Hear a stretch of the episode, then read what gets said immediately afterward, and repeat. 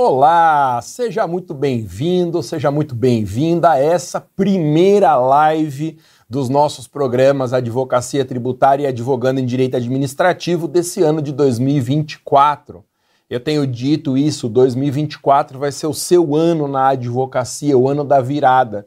Então, logo de cara eu já quero começar te desejando um excelente ano, uma muito sinal de saúde também para as pessoas que você ama, porque saúde é o mais importante e por que não que a gente consiga profissionalmente atingir também todos os objetivos do nosso coração.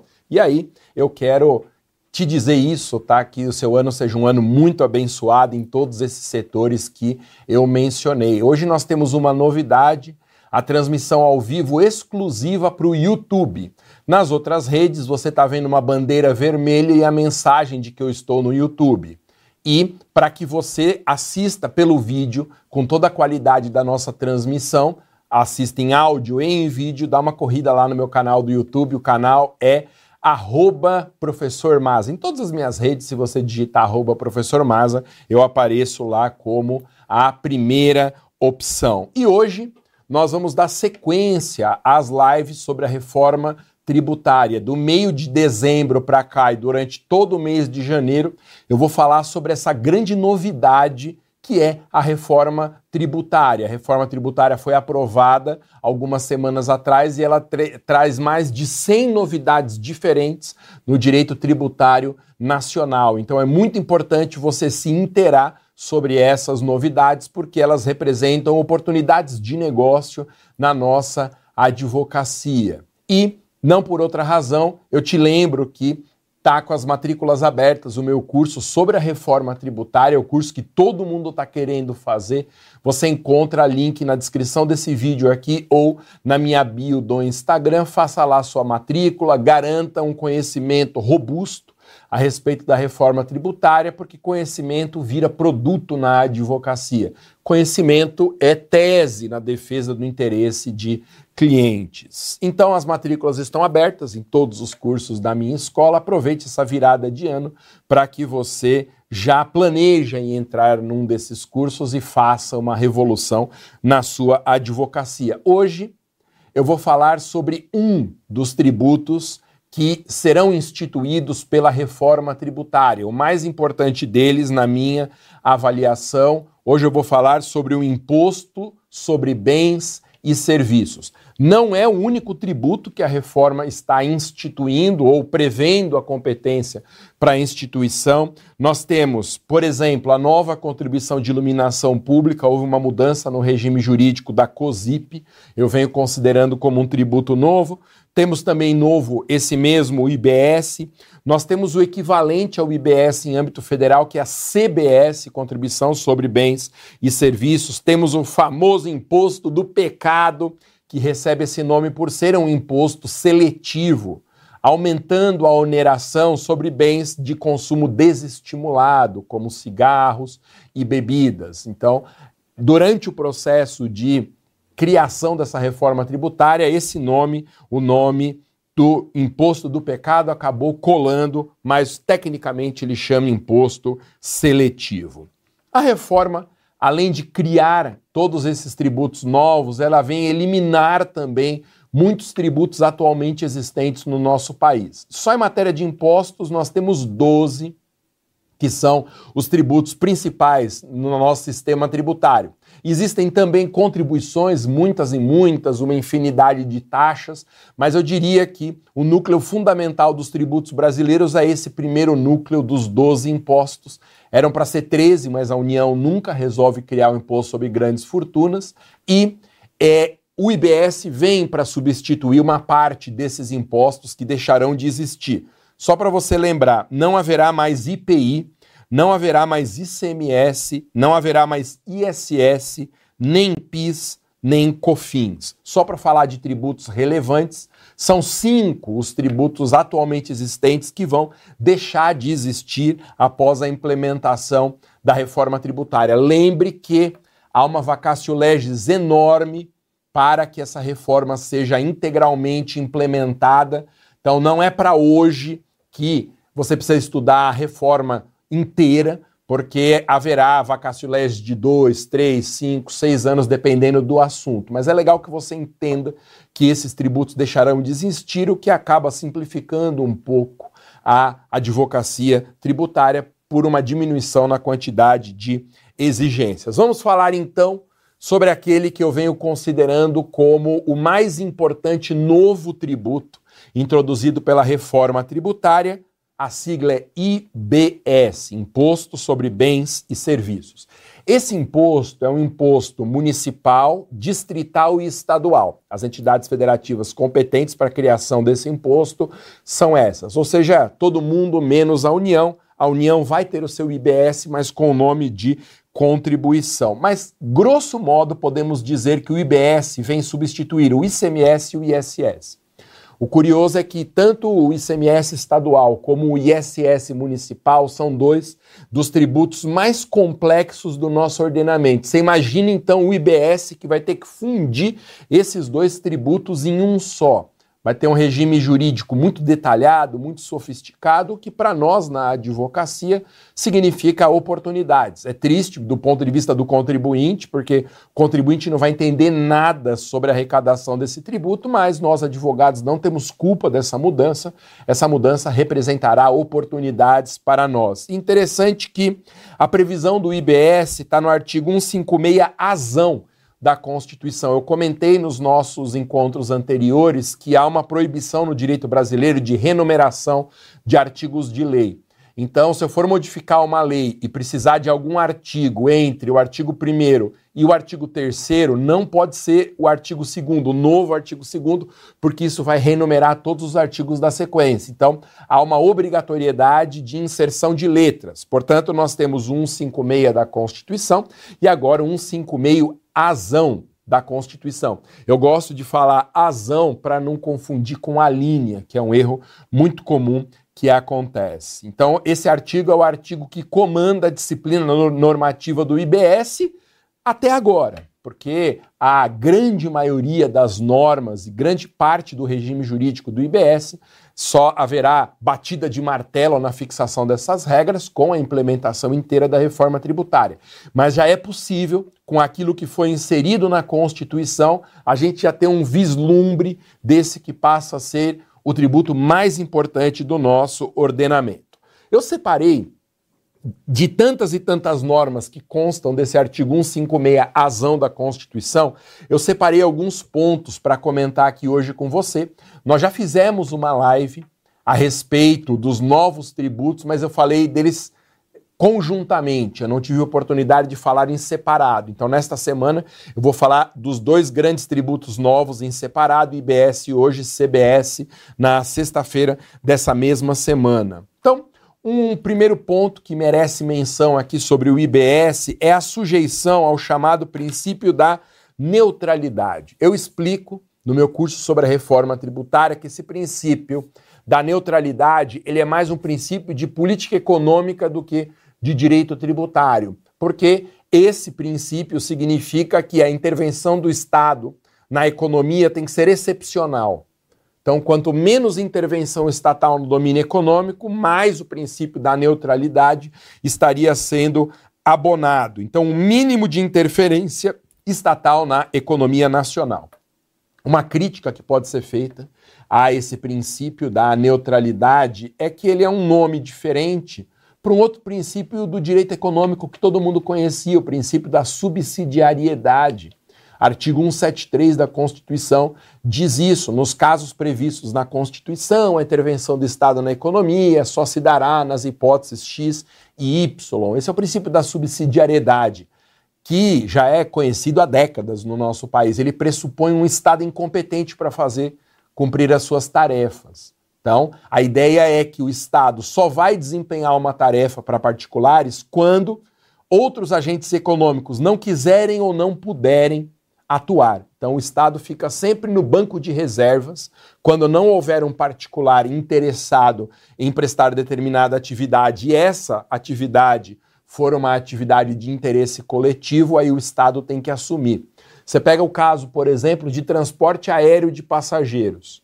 No modelo atual do nosso ordenamento jurídico, o transporte aéreo de passageiros, ele é dado em regime de concessão a empresas privadas. Então a Latam, a Gol, a Azul e todas as outras são concessionárias. Mas esse mercado do transporte aéreo de passageiros, ele é deficitário no mundo todo. É muito raro você encontrar uma empresa que trabalha direitinho, pagando tributos e que opera no azul dentro desse setor.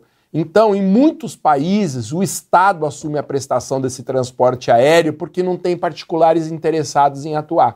O coração do princípio da subsidiariedade é esse, partindo sempre de um pressuposto de que quando o particular quer fazer, ele faz melhor do que o próprio Estado. Mas a ideia é a sujeição do IBS a esse tal de princípio da neutralidade, que, do meu ponto de vista, repito, não passa do bom e velho princípio da subsidiariedade no artigo 173.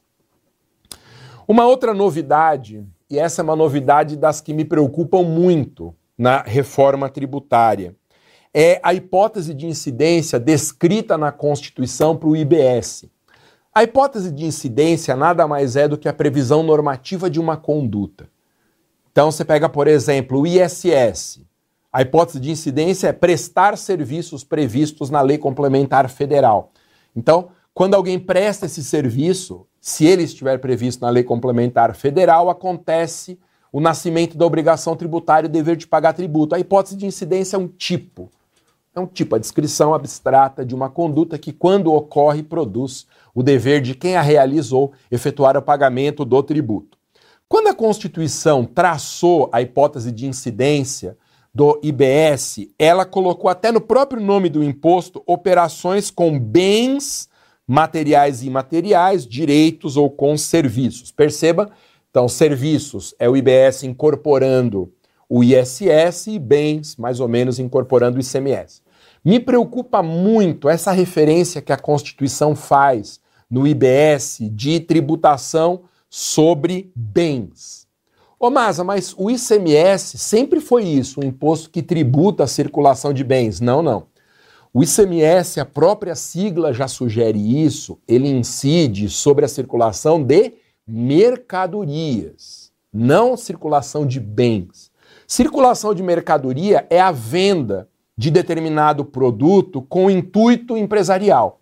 Então, se uma empresa é vendedora de canetas, uma papelaria, e eu vou comprar uma caneta, o ICMS incide, porque na mão do vendedor de caneta, a caneta é uma mercadoria.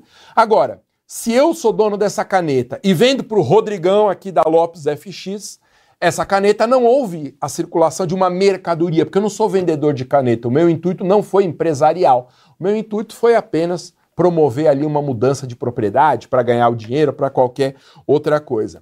Na medida em que a Constituição diz que o IBS incide sobre bens, nas duas situações que eu descrevi aqui em caráter exemplificativo, o imposto incide, tanto nas operações de finalidade empresarial, como também nessas operações em que há uma mudança de propriedade sem que o vendedor seja empresário naquele setor.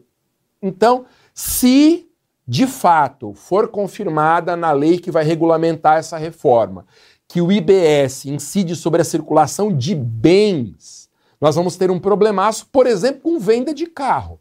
Quando eu compro um carro numa concessionária ou numa revendedora, incide o ICMS porque o carro é uma mercadoria na mão de quem vende carro. Na mão de quem não vende carros, o carro é um bem. Quando eu vou vender o meu carro para o Rodrigão aqui da produção, não incide atualmente o ICMS, porque para mim é um bem. Eu não sou vendedor de carros, eu sou alguém que tem um carro e que precisa do dinheiro e por isso está vendendo.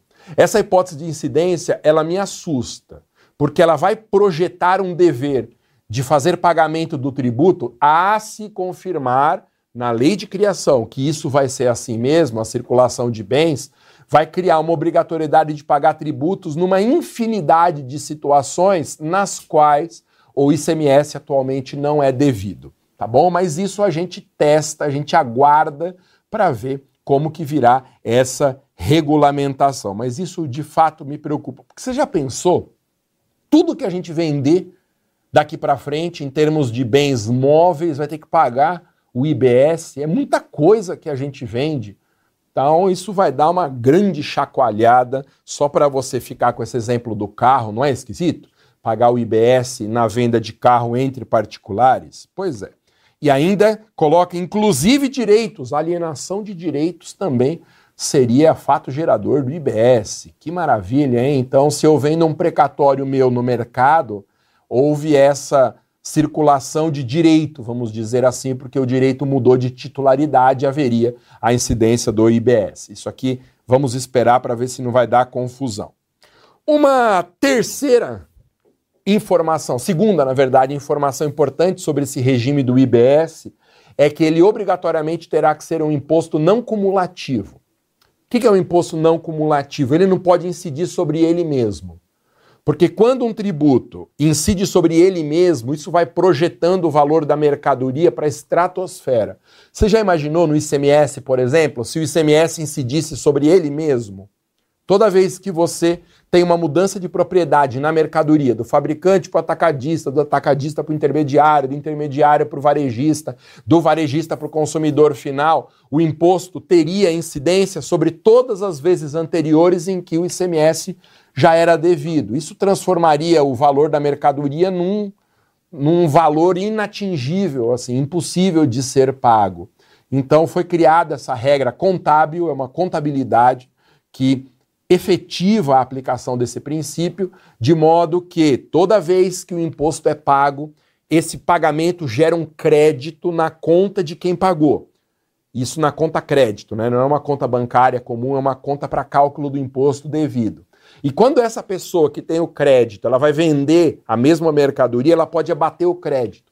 Então, se você observar bem, o ICMS, numa cadeia circulatória como essa, ele vai incidindo várias vezes, mas o valor aumenta porque é acrescentado lucro sobre a mercadoria, mas não porque eu acrescento o ICMS no cálculo do valor devido. Isso chama princípio da não cumulatividade e é de observância obrigatória, segundo a Constituição, para o nosso novo tributo, que é o IBS. Então, falei já de duas características do regime jurídico desse IBS, tanto a sujeição à neutralidade quanto a ideia da hipótese de incidência, reconhecer a incidência sobre bens e terceira coisa que eu falei, terá que ser obrigatoriamente não cumulativo. Uma quarta observação, me perdoa se eu me perdi na contagem aqui, é que no meu roteiro, eu sempre roteirizo todos os meus os meus conteúdos, né? Eu não coloquei números, acabei aqui me enrolando. Mas é a quarta observação importante. O IBS vai seguir uma regra de ouro na nossa tributação, que é o IBS vai incidir sobre a importação, mas não sobre a exportação. Essa é uma regra de ouro porque ela se estende a praticamente todos os tributos brasileiros e você deve lembrar por quê eu comento bastante aqui nas nossas conversas. A ideia é proteger a indústria brasileira. Quando vem um produto de fora concorrer com o equivalente nacional, para que a disputa seja justa, já que o nosso país tem um custo tão caro para o empresário, há uma incidência enorme de tributos, na esperança de que o produto chegue no mercado com um preço competitivo em relação ao nacional. Agora, quando há uma exportação, a exportação é um benefício direto ao industrial, comerciante, prestador de serviço nacional. Por isso que a exportação ela é super desonerada. Ela não paga praticamente tributo nenhum, a não ser o próprio imposto de exportação, que é o imposto regulatório de comércio exterior. Então, a ideia é que o IBS estará sujeito às duas, aos dois significados dessa regra geral. O IBS não poderá incidir sobre a exportação, mas terá que incidir sobre a importação, nessa lógica de proteger a nossa indústria nacional. Quinto comentário sobre o IBS, esse é outro que preocupa. É, eu não gosto de fazer o papel de o, o cara que está sempre pessimista. Eu não, não gosto de cumprir esse papel. Mas eu tenho que fazer algumas críticas à reforma tributária, até para que você transforme essas críticas em teses, transforme, transforme essas críticas em oportunidades de negócio, em serviços que estão na prateleira do seu escritório. Tem coisas muito esquisitas nessa reforma. A quinta que eu vou comentar é a que mais me incomoda de todas. Porque o artigo 156, azão da Constituição, diz assim: ó, o IBS terá legislação única e uniforme exceto quanto à alíquota e blá blá blá blá blá. O que, que me preocupa? Você pegar um imposto que é estadual, distrital e municipal e determinar que a União vai criar a legislação única desse imposto. Terá sido o único caso de tributo na história brasileira em que o tributo não é da União e a União cria esse próprio tributo. O que existe muito é a União editar normas gerais sobre tributos que não são dela. Isso é assim no ICMS, no ISS, praticamente todos.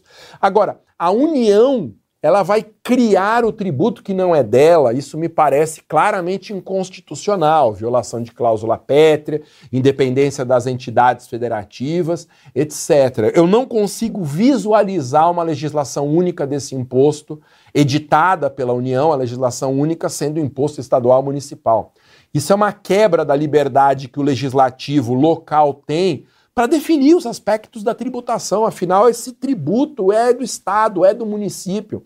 É preciso que haja uma variação de regime jurídico de um local para outro, porque mudam também as economias de um município em relação a outro, de um estado em relação aos demais. É esquisita essa ideia, ela não me parece produtiva e vai gerar uma discussão sobre a inconstitucionalidade da emenda por invasão da autonomia legislativa de estados, Distrito Federal e municípios para a regulamentação de um tributo que, no final das contas, é um tributo que não pertence à União. Bom, essas regras gerais, cuja existência eu estranho, elas, segundo a reforma, terão que ser introduzidas por uma lei complementar da União. Então, projetando como que vai ser a advocacia daqui a 10 anos. Advocacia tributária, imagina você já muito bem na advocacia tributária, daqui a 10 anos, reconhecimento no mercado, estabilidade financeira, tá tudo certo. Eu imagino daqui a 10 anos a existência de uma lei complementar, sei lá, a Lei Complementar Federal de número 300, que disciplina todos os aspectos do IBS. Então haverá algo que no IBS é mais rigoroso do que nos impostos atuais. Nós temos leis que disciplinam, leis federais, leis complementares federais que disciplinam o ICMS, o ISS e outros tributos. Mas elas só estabelecem normas gerais. O que a reforma está dizendo aqui, que essa lei complementar será responsável, sabe Deus como, pela criação do IBS. E último ponto que eu quero destacar aqui é que a criação do tributo vai ser regulamentada e arrecadada por um comitê gestor do IBS, Comitê Gestor do Imposto sobre Bens e Serviços. Esse comitê tem que ser federal, então a União, eu imagino que criando uma espécie de uma autarquia vinculada ao ministério que eu suponho seja da Economia, e essa autarquia vai ser responsável por administrar todas as questões que envolvem o IBS. Mais um negócio estranho, né, para você ter uma autoridade federal que vai regulamentar, editar normas e administrar um tributo que nem da União é. Esquisito, né? Mas é um comitê gestor com essa finalidade. Os detalhes sobre esse comitê gestor eu detalho. Os detalhes eu detalho, tá ótimo. Aliás, gente, essa primeira live aqui, eu tô com a cabeça meio avoada. Você me perdoe aí pela troca de algumas palavras, eu tô com a cabeça ainda nas férias. Então, eu dizia que esse comitê gestor deve ser uma autarquia federal que vai ser criada e que vai ficar administrando o regime jurídico do imposto, né, o regime jurídico do novo tributo, e eu explico na minha no meu curso né, sobre a reforma tributária todas as competências que esse comitê gestor terá. O que eu tinha de recado para hoje sobre o IBS é isso. Lembrando que agora Todas as minhas lives terão transmissão ao vivo apenas pelo YouTube. Você conseguirá ouvir as minhas lives em tempo real, mas para assistir com essa qualidade de edição, com troca de câmeras, com tudo que envolve a máxima qualidade desse material meu aqui, entre no canal, se inscreva no meu canal do YouTube. O canal é arroba professor Maza, tá bom? O link você encontra na própria descrição dos meus banners, né, das minhas postagens. E, para quem não se inteirou sobre a reforma tributária, até como uma forma de eu falar sobre os conteúdos desse novo curso da minha escola, que é o curso sobre a reforma tributária. Eu vou listar aqui quais são os grandes temas para você deixar no seu radar. Primeiro é preciso ter uma visão geral da reforma, tudo que ela vai abranger. Essa é a primeira aula do meu curso. Depois eu falo sobre vacácio legis, que é um tema fundamental na reforma tributária, porque cada ponto da reforma entra em vigor num ano diferente. Então, nós passaremos a um período de transição bastante complexo, porque esses novos tributos, eles não são exigíveis a partir da mesma data. Dependendo de qual é o tributo, a vacácio legis é maior ou menor. Então eu esclareço isso na aula sobre vacácio legis. Há novos princípios tributários que a reforma traz. Então esse da neutralidade que eu comentei agora há pouco é apenas um dos exemplos de novos tributos. É criado o IBS, como nós vimos hoje. É, será criada a contribuição de bens e serviços, a CBS, o imposto seletivo ou imposto do pecado também, instituição do comitê gestor do IBS, que vai ter regime especial. Aqui é um pitaco doutrinário meu. Eu só consigo enxergar esse comitê como uma autarquia, pela natureza da atividade que ela desempenha. Então tem que ser uma entidade de direito público. Não tem como ser, por exemplo, uma empresa pública, uma sociedade de economia mista. Então, ou vai ser autarquia ou um ente despersonalizado. Eu tenho a sensação que vai ser criada uma autarquia especializada nessa gestão e que receberá o nome de comitê gestor. Existem novas imunidades tributárias que a reforma está trazendo, algumas isenções heterônomas, que eu te expliquei na nossa última conversa de 2023, qual a diferença entre imunidade e isenção heterônoma. A nova COSIP também é um ponto relevante, a contribuição de iluminação pública tem uma mudança muito significativa no seu regime jurídico, reconfiguração dos princípios atuais, essa é uma aula que eu vou gravar essa semana, ainda aqui com o Rodrigão, no Lopes Studios, né? E há uma mudança muito grande em muitos dos princípios tributários. Então, a reforma vem mudar a legalidade tributária, as medidas provisórias tributárias serão alteradas também, novas exceções à legalidade, exceções à anterioridade, aplicação de não cumulatividade. Então, há uma reconfiguração dos princípios. Além dos princípios novos, os princípios atuais também serão modificados. Mudanças no Simples Nacional.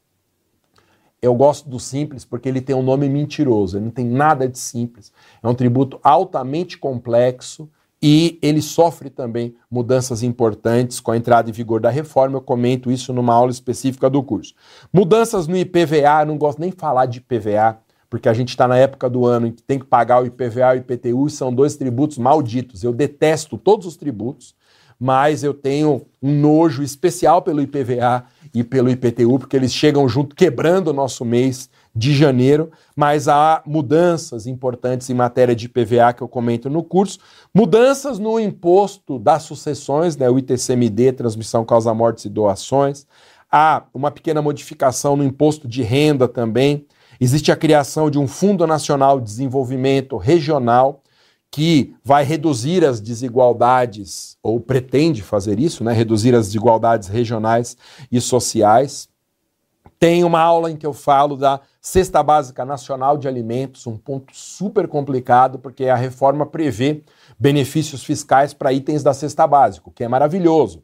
Você vai cobrar menos tributo sobre itens que fazem parte da, do mínimo necessário para a sobrevivência no nosso país. Só que o que, que vai estar nessa cesta básica, o que, que não vai estar, vai ser um assunto que vai gerar tanto lobby no Congresso, o que entra, o que fica de fora, e eu tenho uma aula para falar disso. Também eu falo de isenção em mercados sensíveis, é uma aula específica. São aulas específicas também a de número 20 no meu curso, desvinculação de receitas, tributação sobre Profissionais liberais é o tema 21.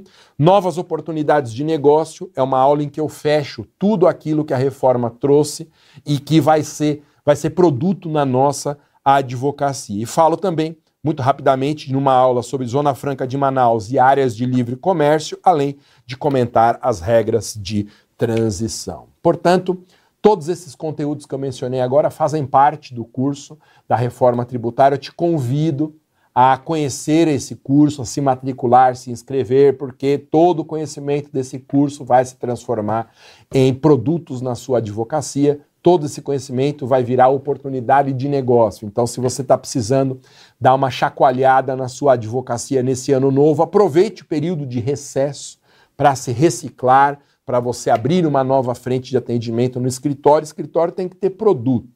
Produto é solução de problemas do cliente. Para ter produto, a gente precisa conhecer as regras. E não tem outro jeito na reforma tributária a não ser você se capacitar detalhadamente do jeito como eu estou te mostrando aqui. Então, se você tem interesse em se matricular nesse curso, é o curso que todo mundo quer fazer no mercado, clica no link que está na minha bio do Instagram que há lá um caminho para você fazer a sua matrícula, ver direitinho quais são os pontos abordados em cada aula, ou então na descrição desse vídeo aqui você encontra também, você encontra o link para se matricular nesse curso. Reforço para a gente encerrar que todas as nossas lives serão exclusivamente imagem e som transmitidas a partir do YouTube. Nas outras redes você consegue até ver o tema da live e ouvir o meu áudio, mas você não consegue ver a imagem. Então eu te convido para que você se inscreva no meu canal, procure lá no YouTube Professor Maza, o meu perfil lá, meu canal chama arroba Professor Maza, se inscreva para você participar de todo esse conteúdo. Valeu,